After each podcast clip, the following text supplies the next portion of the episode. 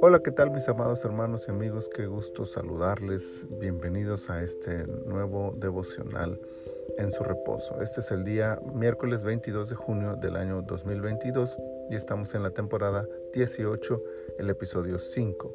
Eso significa que estamos en segundo libro de Crónicas, capítulo 5, versículo 14 es el que quiero leerles esta mañana que dice, Y no podían los sacerdotes estar allí para ministrar por causa de la nube, porque la gloria de Jehová había llenado la casa de Dios. La gloria de Dios no es sutil ni motivo de juegos. La gloria de Dios es única e impresionante, pero tiene muchas formas de mostrarse al hombre. En la dedicación del templo construido por Salomón, la gloria de Dios aparece como una forma de sellar y confirmar la presencia de Dios en aquel santuario. El Señor está ahí y lo patentiza dejando ver su gloria en el santuario. Habrá que considerar que la nube no es la gloria de Dios, sino una manifestación de la gloria de Dios. Es decir, que la experiencia física de la presencia de Dios no limita la forma en que Él puede manifestarse al hombre.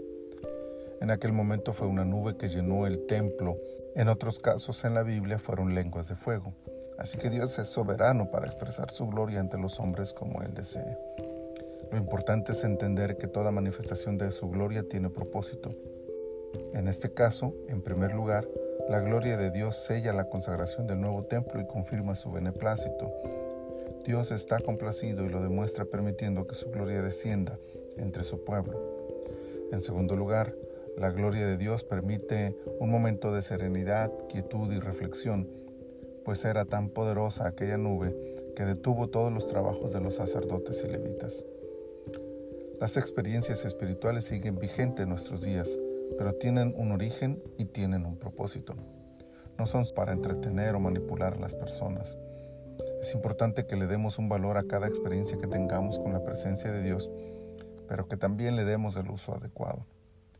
Este uso puede ser, según nuestra historia, que Dios afirme y confirme su presencia y respaldo en nuestras actividades y, por supuesto, la manifestación de la presencia de Dios nos lleva siempre a la reflexión y crecimiento espiritual.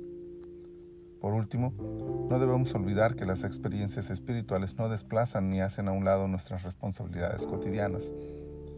La nube desapareció y el trabajo siguió cumpliéndose dentro del templo. Las experiencias que tengamos con la gloria de Dios son temporales, nos afirman la fe y nos inspiran a seguir adelante, viviendo sirviendo y honrando a Dios con cada acto que realizamos. Que la gloria de Dios llene nuestras vidas cada día. Señor, muchas gracias por este hermoso y maravilloso día que nos regalas. Gracias por la comunión de tu Espíritu Santo que manifiesta, que revela, que confirma tu presencia en medio de nosotros, en nuestros corazones y nos alienta, Señor, para seguir adelante. Muchas gracias te damos. En tus manos ponemos este día y te pedimos que esa maravillosa presencia tuya nos acompañe donde quiera que estemos. Por Cristo Jesús te lo pedimos. Amén. Amén. Mis amados hermanos, que este día sea un día lleno de la presencia del Señor.